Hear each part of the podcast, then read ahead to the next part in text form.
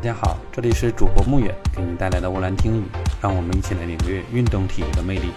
全运会跳水女子十米跳台决赛，奥运冠军全红婵、陈芊汐、张家齐同场竞技。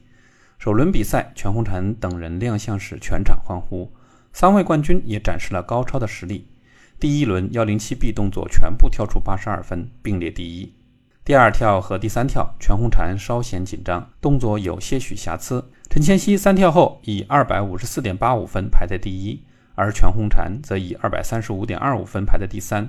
不过调整状态之后，全红婵找回自己的节奏，在第四跳再次上演水花消失术。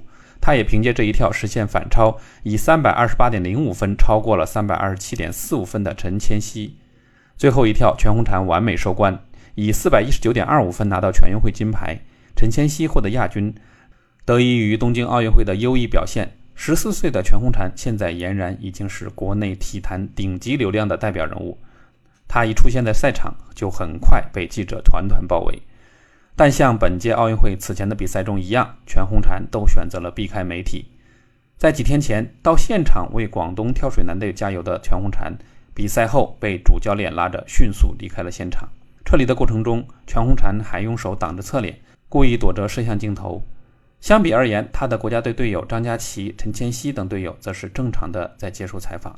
从上面可以看出，面对一夜爆红的体育顶流明星的角色和身份，全红婵还远远没有经验和能力应对。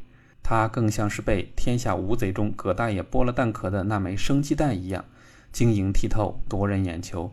但是稍微不注意，可能就会被外力破碎掉。这绝不是危言耸听。下面我们简单来分析一下，中国跳水名将高敏就曾在网络上呼吁外界要冷静地看待全红婵的成功。她马上就要长身体，这个阶段对于女运动员来说特别艰难。她目前除了要消化荣誉之外，还有很多的坎儿要去面对。这里跳水前辈高敏提到了一个很关键的信息：全红婵马上或者已经在步入青春期了，必然会产生身高、体重、体型和骨骼的变化。现在的他通过自我的努力，还可以很严格的将自己的体重控制在三十四点五到三十五公斤之间。但是随着年龄的增长，神仙都不可能继续保持这样的体重啊！如果过了两年，甚至可能不到一年，全红婵因为身体的正常发育，是有很大的概率无法继续保持顶尖的技术状态的。水花消失术还真的可能会消失，这样成绩上不去，拿不了冠军。按现在媒体和大众舆论的氛围。她的顶流光环估计会很快消失，这对于一个小姑娘将会是一个沉重的打击。